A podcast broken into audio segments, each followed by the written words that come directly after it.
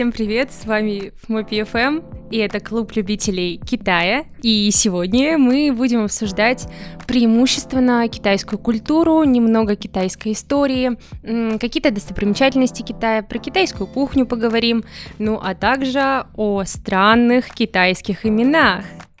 Да, всем привет.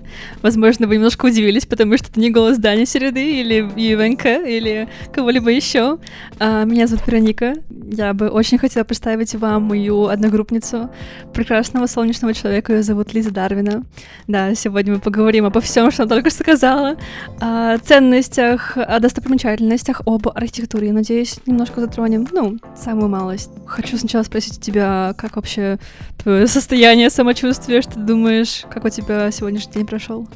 Сегодняшний день у меня прошел просто замечательно, особенно с учетом того, что меня пригласили на этот подкаст, но самочувствие немного странное, потому что в том помещении, в котором мы записываем этот подкаст, напротив меня фотография в очень плохом качестве с каким-то узбекским дедушкой, который накладывает узбекский плов, сзади мечеть, а я сижу прямо э, позади персидского ковра, поэтому чувствую себя э, крайне аутентично, мягко говоря, особенно в рамках темы Китая.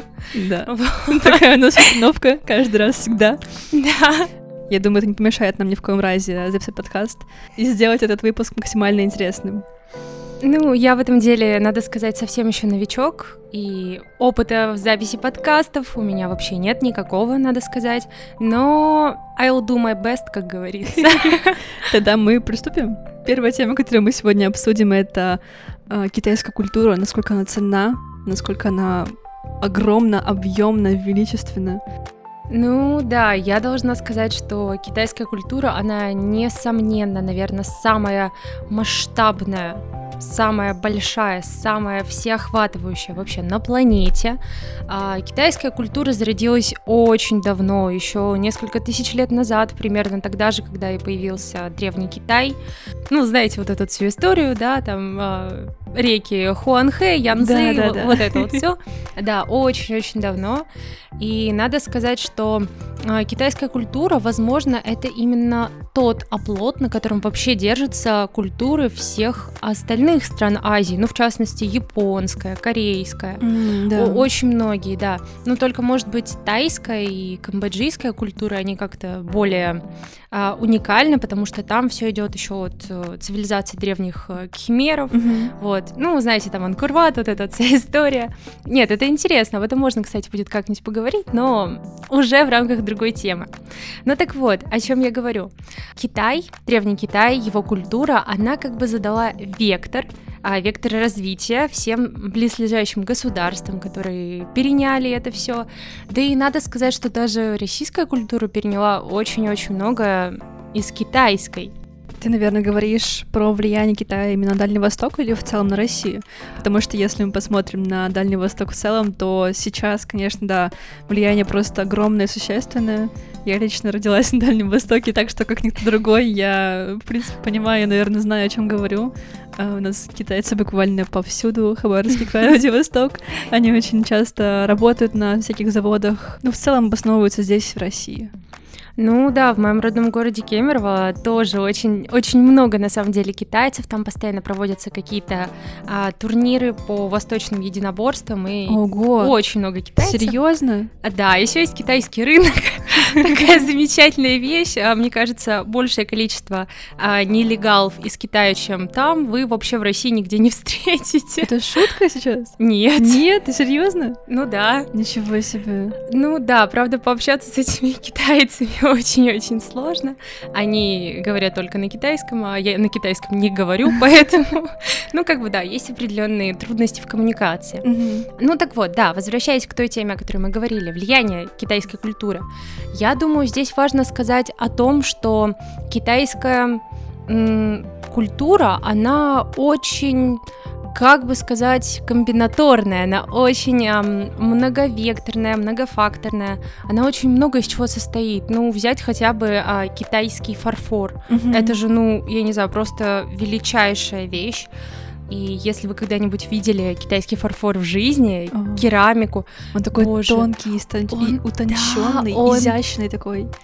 Он тончайший, а какие там рисунки. Да, живопись это... Да, я не могу, это чудесно. Я недавно была а, в магазине на Сенной площади, там открылся какой-то китайский, японский магазин, и, боже, там столько всего красиво, и там есть японская посуда, mm-hmm. есть китайская. Я вот купила набор для саке. Правда, саке у меня нет, но кто сказал, что его не будет?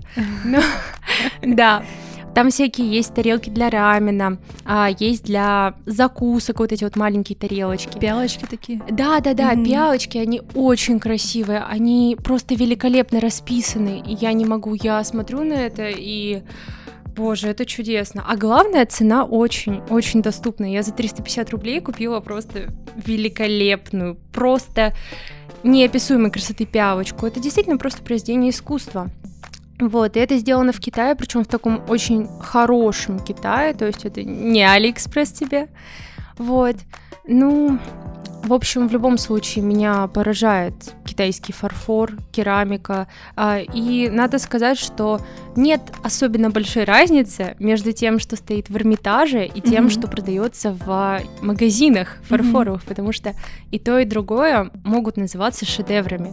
Это, не знаю, мне кажется, просто огромное достижение китайской культуры. Это ж, это ж как вообще надо было додуматься производить фарфор? Это, ну я не знаю, это же очень сложно. А главное расписывать, еще и мочь делать это так да. красиво. На самом деле я недавно была в Эрмитаже, mm. и там прям есть целые... Ну, я просто первый раз там была, поэтому я так удивляюсь и восхищаюсь этим. Там было, по-моему, целых несколько комнат, посвященных китайской живописи. Там были, по-моему, какие-то индийские слоны. Возможно, я путаю, но там были слоны. там было очень много живописи. И это все было в разных стилях. На самом деле мы стили китайской живописи рассмотрели немножко в другом подкасте. Мы поговорим об этом чуть подробнее. Но в целом это было так утонченно, это было так легко и паряще, что я просто засматривалась, время шло, я стояла на месте. Это просто, да, шок, восторг одновременно, чудеса. Ну вот да, здесь а, важно сказать, что стиль шнуазри, так называемая мода на китайщину, она началась, по-моему, в 17-18 веках, mm-hmm. хотя в Китае это все это существовало еще очень давно. И а, ты правильно отметила, что китайская керамика и китайский фарфор, они обладают какой-то изящностью, легкостью. А мне кажется, это можно проследить еще и в утонченных китайских шелках. Ну, то есть да. шелковая китайская одежда. А особенно вышивка на этой одежде. Это тоже просто произведение искусства. Да, я согласна, мне очень все это нравится, это очень красиво. И, кстати, вот шелк. Китайцы же придумали шелк, да. и, по-моему, ой, если я ничего не путаю, еще пять тысяч лет назад, причем mm-hmm. совершенно случайно. Это а... был главный такой предмет для перевозки для экспорта за рубеж. Ну, условно за рубеж, конечно же. Ну да, все верно. Китайцы быстро смекнули, что шелк это очень такой неплохой ресурс. Есть не везде, да. Да, и особенно в страны Ближнего Востока. Там же очень жарко, а шелк это такой материал, который как бы охлаждает. Даже сейчас в жару надевать на себя какой-то очень такой тяжелый, плотный хлопок, дискомфортный, неприятный, и потеешь, а шелк, он наоборот охлаждает, он очень нежный. И Китай вообще китайская культура, она очень-очень богатая. Китайцы, они вообще столько всего придумали. Вот ты знала, например, что порох придумали китайцы. Причем порох. Порох. Порох. Китайцы придумали порох совершенно случайно. Надо сказать, что эм, были такие моменты, когда во всем мире люди бились над алхимией, да, mm-hmm. знаешь, вот в попытках создать там философский камень, э, святой граль, священный граль, да, а вот это вот все. Но, в общем, так они этого не сделали, зато абсолютно случайно они придумали порох. Правда, его ценность поняли далеко не сразу. Mm-hmm. Но, ну, хотя, я думаю, сначала было понятно, что это такое очень твердое и взрывчатое вещество. Да, да, да. Если честно, у меня такие довольно, на самом деле, посредственные знания китайской культуры, поэтому и технологии, поэтому все, на что я опираюсь, это ты сейчас. И, если честно, ты мне сейчас пока открываешь только какие-то новые знания. Это немножко стыдно, но всегда есть время для того, чтобы открыть для себя что-то новое. И вот я делаю это сейчас. Окей, я знаю, что ты мне рассказывала, что китайцы также произвели комп, ну, точнее, создали компас. Компас. Компас был создан еще очень-очень давно. А, я точно тебе не скажу, когда, потому что расходятся данные. Mm-hmm. Вот, но надо сказать, что он абсолютно отличался от того, что есть сейчас. А, то, что я смогла найти, то, что я видела, выглядит примерно вот как а, какой-то такой прямоугольник, знаешь, типа подставка под mm-hmm, кружку. Да, да. А вот это вот металлическое, и на ней, значит, лежало что-то типа ложки. Вот. И то есть э, посредством каких-то чудесных махинаций эта ложка указывала направление. Вот. Ну, вообще там как бы использовали э, магнетит или магнит. Короче, какой-то магнитный материал использовали. Который притягивался, наверное, то ли да, к одному ложку. или другому поясу. Все верно, ложку делали из магнита, mm-hmm. и, соответственно, он притягивался в зависимости от э, полюса. Вот. Ну и, соответственно, как бы вот, э, вот эта вот подставка для чашек, mm-hmm. она была расчерчена, то есть она указывала север, юг, запад, восток, ну и как бы ложечка крутилась и показывала. Компас — это такое изобретение очень полезное, особенно во времена, ну, так сказать, развития торговли. Возможно, кстати, даже и торговля стала развиваться по этой причине. Ну, в плане вы создали компас, классно. Для чего нужен компас? Правильно, чтобы путешествовать. И как бы а, вполне возможно, что именно изобретение компаса подтолкнуло к, ну, какому-то развитию экономики, в частности, торговых отношений. Из интересного надо сказать, что китайцы еще придумали сахар. Вообще, я так понимаю, а, что китайцы просто одомашнили сахарный тростник, который тогда рос на юге Китая. Ну и, в общем, совершенно случайно китайцы поняли, что из него можно делать что-то очень сладкое, и вскоре его стали использовать для изготовления десертов и сладостей. Поэтому китайцы дали нам очень-очень многое. Ну и я думаю, говоря о китайских изобретениях, вообще нельзя не сказать об изобретении бумаги и книгопечатания. Да, я только хотела об этом поговорить. А, на самом деле, а, насколько я узнала, книгопечатание вообще, в принципе, использование бумаги, появление бумаги появилось еще во время династии Хань. Если не ошибаюсь, то в примерно третьем веке. Не совсем. Вообще, а, первый зафиксированный факт изготовления бумаги относится к 200-е года до нашей эры и 200-е mm-hmm. года нашей эры. То есть 400 лет вот этот вот э, собственно, промежуток времени. Наверное, когда... создавалось, да? Да, угу. да. Я И думаю, да. если раньше, получается, китайцы использовали табличек каких-то из глины, либо... А, шелк. Они да, писали вот на шелке. Ты только снимаешь мои фразы Да, либо... Миндальная связь. Либо э, использование, использование шелк, да, для того, чтобы писать. Это был, наверное, очень такой дорогой способ для каких-то поставленных чинов, может быть. Понимаешь, дело не в том, что он дорогой, дело в том, что очень неудобный, потому что mm-hmm. шелк, он же достаточно скользкий, ткань да. скользящая, она такая струящаяся, на ней писать, мне кажется, это ужасно. Вот ты когда-нибудь пробовала писать на, на ткани? Нет, а я пробовала, и я тебе скажу, мне не понравилось. Ладно, это ужасно. Особенно карандашом это ужас, это просто какая-то каторга. Не делайте так, пожалуйста. И вот таким образом компас, бумага, и третий еще был порох. Довольно-таки серьезные элементы, которые существуют и до сих пор, которые мы используем. Я вижу, ты улыбаешься, ты а, хочешь. А, я хотела еще про бумагу рассказать. Так. Я хотела сказать, что а, до правления Хань, а, да, действительно использовали шелк, ты права, и бамбук, но после того, как появились ханьцы, хань, mm-hmm. а, начали изготавливать бумагу из конопли, но это было очень такое тяжелое и затратное во всех смыслах изготовления, поэтому вскоре стали использовать остатки тканей, непригодных для изготовления, например, рыболовных сетей или каких-то промышленных вот этих вот прибамбасов, и, соответственно, их стали сушить, измельчать, и из них уже изготавливать бумагу. Да, может быть, она была не такой красивой, как сегодня, но это была бумага, она создавалась так достаточно экологически чистым способом. На ней было писать достаточно комфортно, поэтому а, со временем способ изготовления бумаги модернизировался, и мы дошли до того, что и сегодня, то есть до вырубки лесов, уничтожения нашей флоры и фауны. Снегурочка, ну, короче, да. светокопи, вот что мы имеем сейчас. Как мы дошли до такой жизни?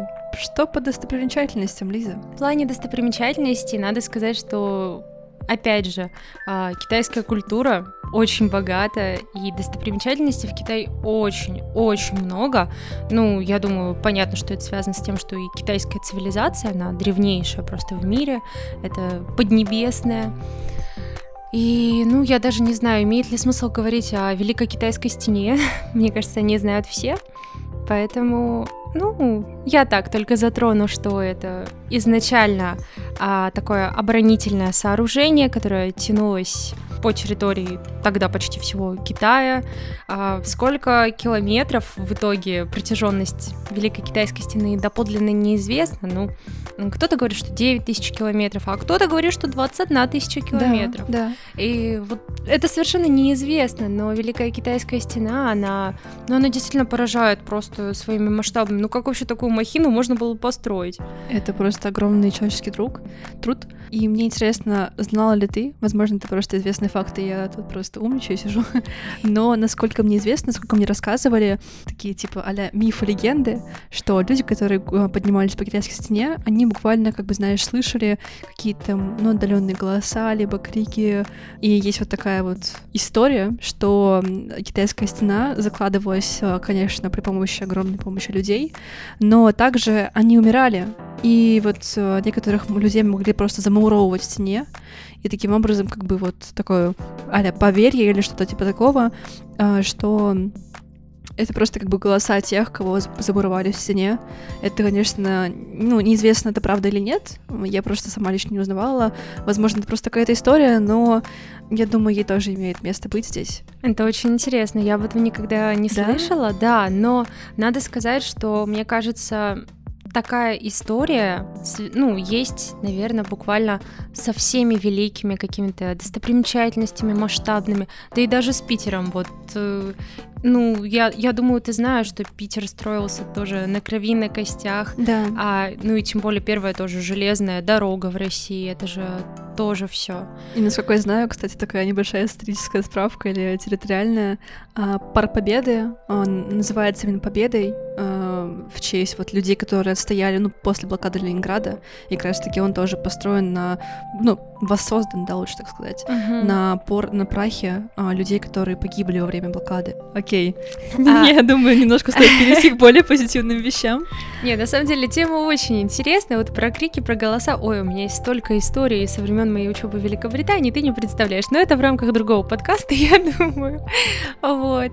На самом деле, да, со многими великими местами связаны ужасные истории. Я вот слышала и про Гатчинский дворец, э, вот под Петербургом, что там тоже можно услышать какие-то а, голоса, и вообще там говорят, призраков видят, ну, кто его знает. Говорят, даже вот э, в Михайловском дворце, ну вот, инженерный замок, mm-hmm. Михайловский дворец, говорят, что можно увидеть призрак Павла Первого. Ну, кто его знает. Нет, я его, конечно, понимаю. Ходят к нему тут люди. Он, значит, отгрохал дворец. Люди ходят, а он с этого вообще что получает? Он ничего с этого не получает. Его еще и в истории нашей российской припустили до такого, что просто ужас. Ты какого-то фанатика, помешанного на мальтийской культуре, на рыцарстве, на вот этом вот всем. В общем, Павла Первого можно только пожалеть. Хорошо. Мы жалеем Павла Первого и плавно переходим к следующей достопримечательности. Что это? Ой, ты знаешь, наверное, я расскажу про то, что меня всегда удивляло. Я думаю, многие об этом слышали, но все же скажу. Терракотовая армия. Это такая армия из терракотовой глины, расположенная в Ой, я даже не знаю, как это назвать. Это провинция, по-моему, а, Шэньси. Да. да, это Шэньси, mm-hmm. все верно. А, значит, там стоят 8099, как минимум. Как ты запомнила четко. Ну, да, память пока еще не совсем плохая, слава богу. Вот. Ну, минимум 8099, на самом деле, может быть и больше этих статуй, кто знает. Пока подтвержденное количество такое, потому что их же откапывают, грубо говоря, поэтому, возможно, их число даже больше. Как они там появились? Ну, вопрос хороший. Я думаю, здесь дело в том, что первый император династии Цинь... Да, Цинь Шухуанди Цинь, у нас да, была Цинь как раз таки вот точная статья да. по этому поводу. Так. Да, он э, очень восхищался своей армией, своей военной силой, и уже ближе к своей смерти он распорядился захоронить с собой армию из четырех тысяч молодых воинов. Ого! Э, да, ну... Нехилые вопросы. Ну да, я согласна, неплохо так решил себя увековечить, да. но советники, естественно, смогли его от этого отговорить, потому что, ну, ну что за глупость, у тебя хорошая армия, ты собираешься ее похоронить, ну, угу. такая себе идея, надо сказать, особенно в условии постоянных всяких набегов, воюющих государств, несогласных провинций и прочее-прочее. Поэтому в итоге вместо 4000 живых похороненных, точнее, заживо молодых воинов, а, ему пообещали отгрохать очень-очень много. В два раза больше глиняных а, да, статуй. Да, в два раза больше глиняных статуй. Может, на самом деле больше. А, раскопки до сих пор ведутся, Поэтому кто знает, сколько их там. Их же откапывают. Терракота в армии это очень такая интересная вещь. И надо сказать, что они все сделаны в человеческий рост. Они, по-моему, метр девяносто-метр девяносто пять, что-то такое. То есть, ну, такие высокие мужчины. Терракотовые, правда, но посмотреть все равно можно. Когда мы еще говорим о Китае, ну, тоже такая достаточно известная вещь, но я не могу обойти это место, оно мне так нравится, энергетически, и, я не знаю, на каком-то духовном, подсознательном уровне, Шаолинь. Я думаю, ты знаешь. Ну, конечно. Да, это провинция Хэнань, это шаулинский монастырь. Монахи, да. Шаулинские монахи, да, монастырь Шаулинь. Понятно, что это, наверное, старейшая такая буддийская святыня, и она известна вообще на весь мир. Находится она в безумно красивом месте, обрамленном горами, лесами. Там такие природные ландшафты, такие пейзажи. Боже, сколько картин было написано просто а, посредством художников, которые вдохновились. Просто один раз на это посмотрели, это, это удивительно. На самом деле, надо сказать, что основателем этого монастыря считается индийский проповедник. Вы, вы же знаете, да, что буддизм, он как бы зародился вообще в Индии. Да, конечно. Да, и, в общем, вот этот вот индийский проповедник, его звали Бато, прибыл в монастырь, ну и как бы стал там продвигать буддизм, если так можно сказать. А чуть позже туда же попал опять индийский миссионер э, Бадхидхарма, по-моему, его звали. Изначально он предложил комплекс физических упражнений, которые держали бы тело в тонусе угу. и помогали поддерживать, э, ну, собственно, физические способности, а в условиях длительных медитаций, потому что буддисты, они же склонны к медитациям, да, да. А вот это вот поиск состояния Будды. Ну, короче, Бодхидхарма придумал для сохранения а, здоровья и поддержания тонуса людей вот эти вот боевые искусства. Ну, надо сказать, что впоследствии именно вот этот вот комплекс упражнений, он стал основой вообще всех э, восточноазиатских э, боевых искусств. То есть вот все, что есть, это пошло оттуда. Это очень здорово. Я знаю, что это место было, ну, сам монастырь был построен на горе, которая имеет форму лотоса, насколько мне известно, да? Я да, да, да, да, да, гора Суншайн. Да, да. Все верно. И немножко жалею о том, что по некоторым данным э, сам монастырь менялся с течением времени, то есть, возможно, что-то достраивалось, что-то было, конечно, только в плюс. Но, конечно же, и какие-то другие, возможно, постройки, они исчезали, они деконструировались, не знаю, как правильно, демонтировались, если можно. Насколько мне известно, э, вот та версия, которая была, наверное, пару веков назад или вот век назад, она до сих пор сохранилась. Очень хочется посетить, потому что я, наверное, знаю о шаолинских монахах только из каких-то мультиков, мультсериалов. Боевиков. Возможно, да. Поэтому это место действительно очень красивое, очень природное. Я знаю, что ты знаешь, что некоторые пейзажи для фильма «Аватар». Это фильм э, Стивена Спилберга. Э, снимались именно в Китае. Но где? Потому что такую красоту, которая изображена там в фильмах, если честно, я была поражена. Я смотрела этот фильм, наверное, лет в 8. Я думала, что все буквально природные моменты, это было все 3D-графикой создано. Нет, я ошибалась. Частично, частично графика использовалась, однако для пейзажей фильма «Аватар» использовались э, существующие природные места, в частности, национальный парк э, Джан Цзядзе в провинции Хунань. Там снимались вот эти вот великолепные каменные столпы, поросшие лесом, какими-то деревьями. Это удивительно красивое место, и, ну, поделюсь откровением, это место просто из моих снов. Я не была в этой провинции ни разу, но подсознательное какое-то ощущение, что место очень мне знакомо, очень родное.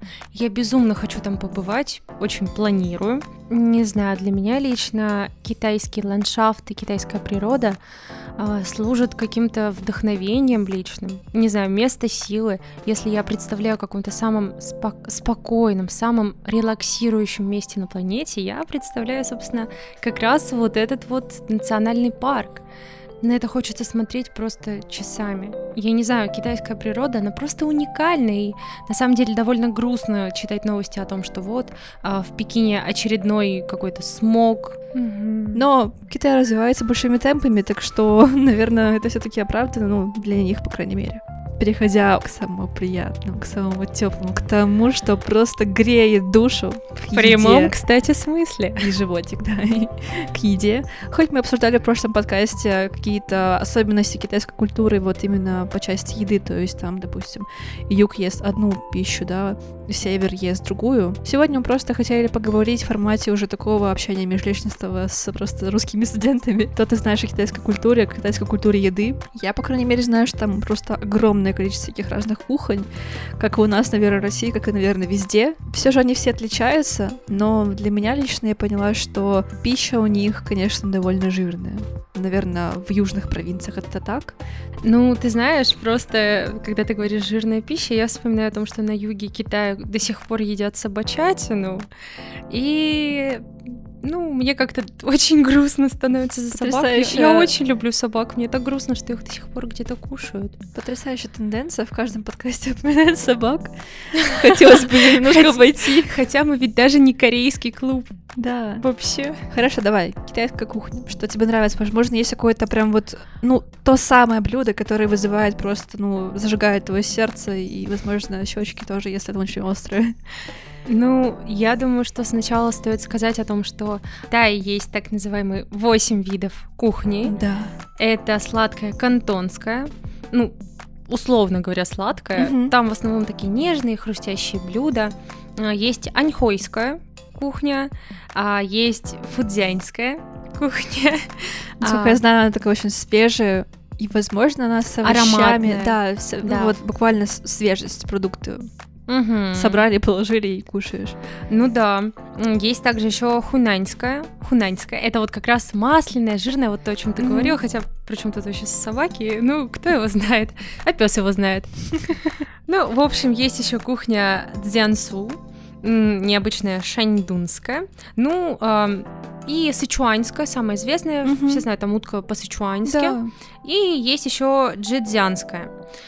Вот, вообще очень много всяких подвидов кухонь в Китае, но об этом, я думаю, говорить особенно смысла нет. Ну, если интересно, что люблю я, то а, я очень уважаю блюдо утка по-пекински. Это очень сложное такое в приготовлении блюда, потому что утку нужно долго, правильно готовить, а прежде ее вымачивают в определенном маринаде, потом там всякие закуски. Ну, не закуски, а вот эти вот лепешечки, на которые, собственно, кладут кусочки утки. А, я вообще очень люблю такое простое блюдо баудзы. А, это вот такие маленькие булочки с... Э, Паровые мяс... булочки. Да, с мясочком там или какими-то овощами. На самом деле у меня с этим связана очень такая интересная, теплая история. Я недавно встретилась, ну как недавно, точнее, наверное, полгода назад. Оказалось, что в том месте, где я живу, живут также китайцы. Ну, я набралась храбрости, сходила к ним познакомиться. И, конечно, не могла не спросить про их э, особенности еды, да, вот культуры еды. Они пригласили меня на такой званный ужин, скажем так. И я буквально наблюдала процесс, когда они готовили вот эти вот булочки, это баудзы, да, но они их, конечно, не на пару готовили, насколько я помню, но обжаривали в масле. Это было немножко жирно, но это было так вкусно. Вот это вот тесто, оно было таким тоненьким, и они так быстро это его формировали, вот эти вот сами а, маленькие булочки, прям их всего было трое, Один раскатывал тесто, и второй был готов э, с ложкой фарша и все, всем, что, чем только нужно, с овощами и прочим. А, накладывает это тесто уже начинку. И третий стоял и просто ты не представляешь, по-шефски, если можно так сказать. По-профессиональному. Да, обжарила эти булочки, и, в общем, это было такое. И услада для глаз, чтобы посмотреть, как это готовится, и услада для вкуса, для... Э... Гастрономический оргазм, скажи проще. Да, да, да, да, ты права. Но на самом деле они говорили, что они готовили вообще впервые это, а, потому что обычно они такие домашние мальчики, им все готовят мало.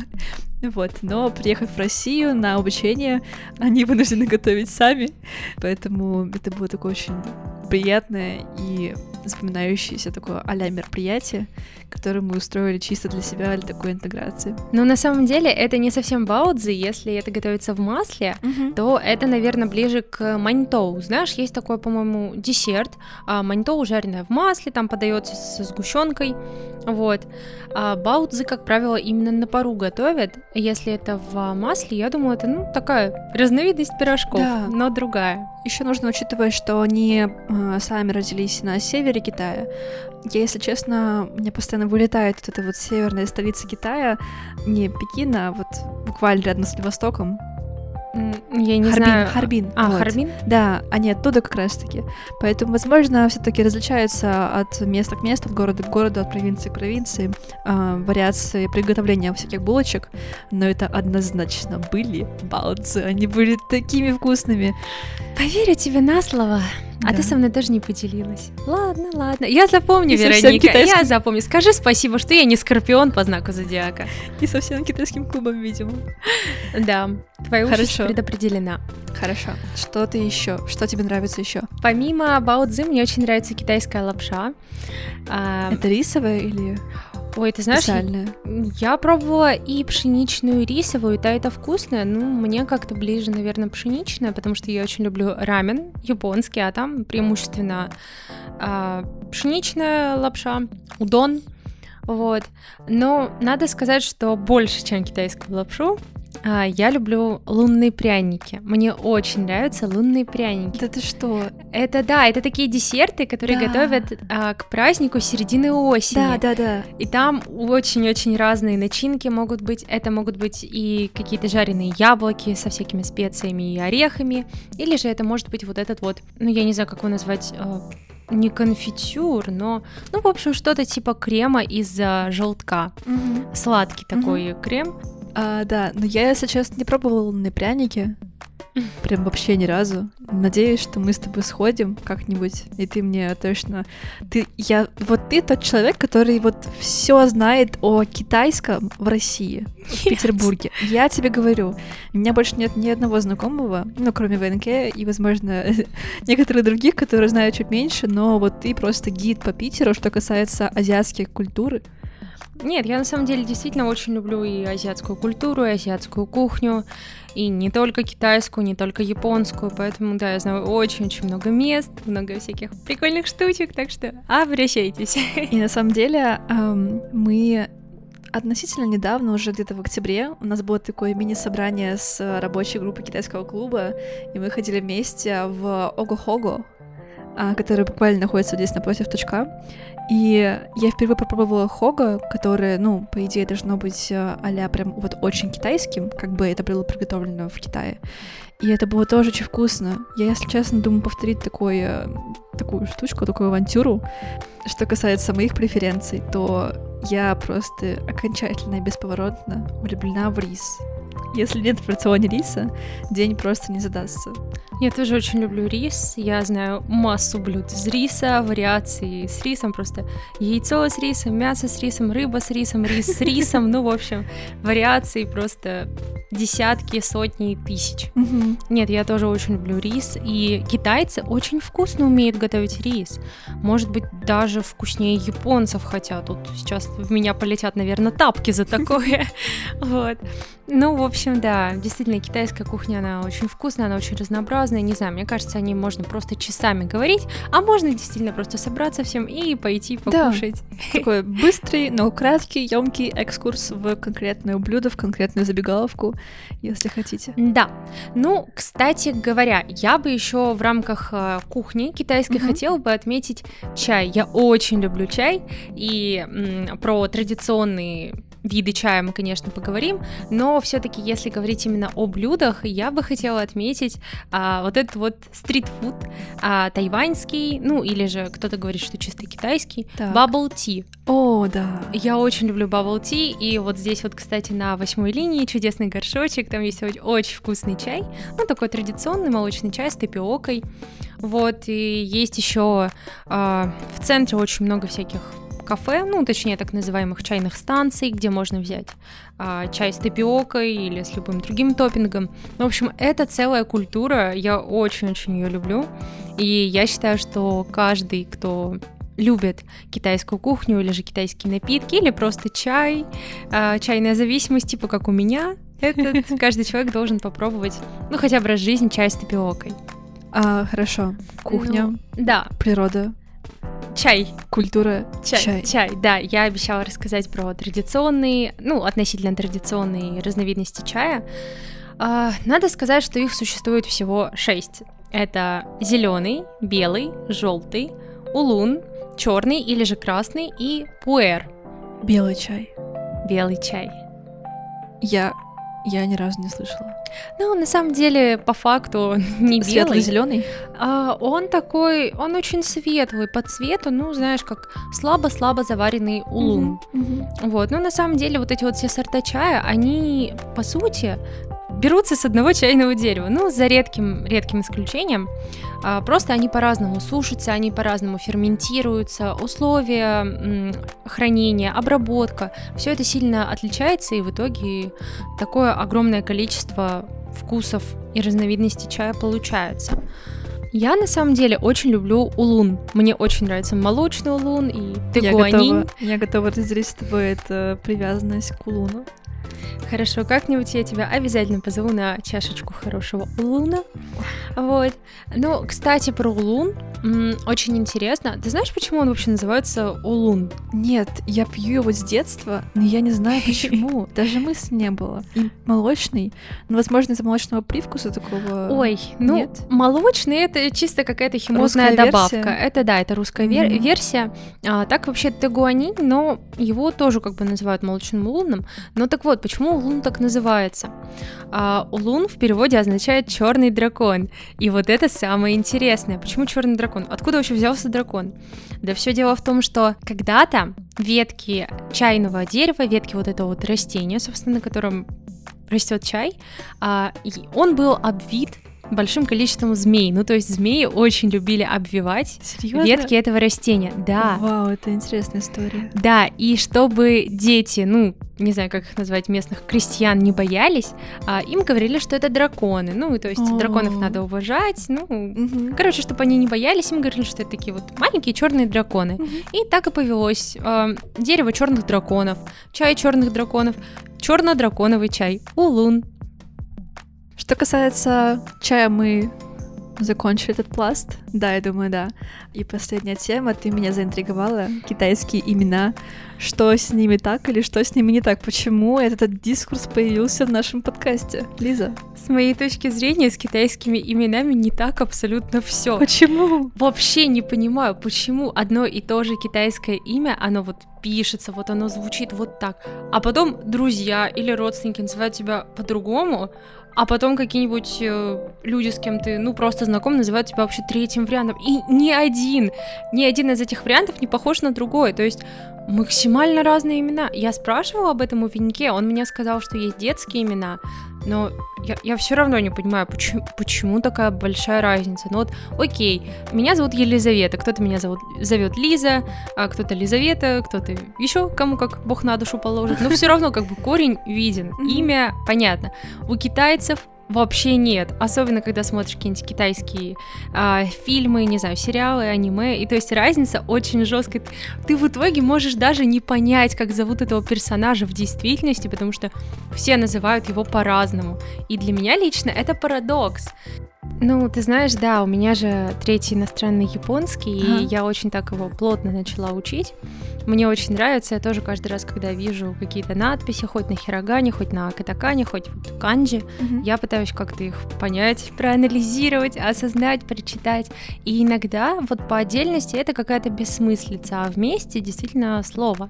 Я думаю, что с китайским то же самое, просто китайский очень многосоставный, и, возможно, возможно, это все связано именно с этим. Кажется, с моей точки зрения, я изучала и китайский, и японский. А китайский для меня сейчас, он, наоборот, легче, чем японский. То есть, если раньше думала наоборот совершенно, что японский — это ключик к китайскому, то сейчас я прям убеждена, что все работает немножко иначе.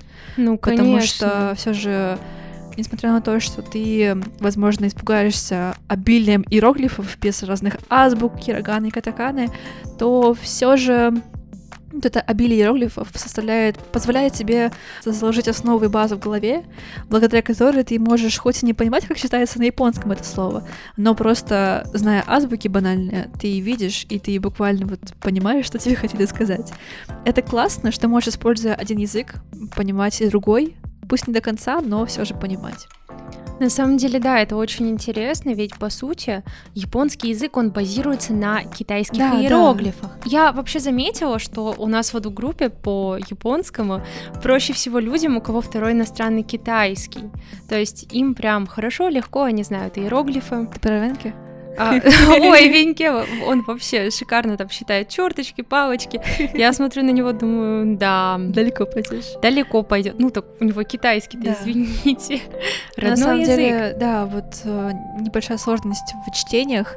Иногда бывает не так, что там есть просто одно верхнее, одно нижнее, есть одно верхнее и еще раз пять разных нижних.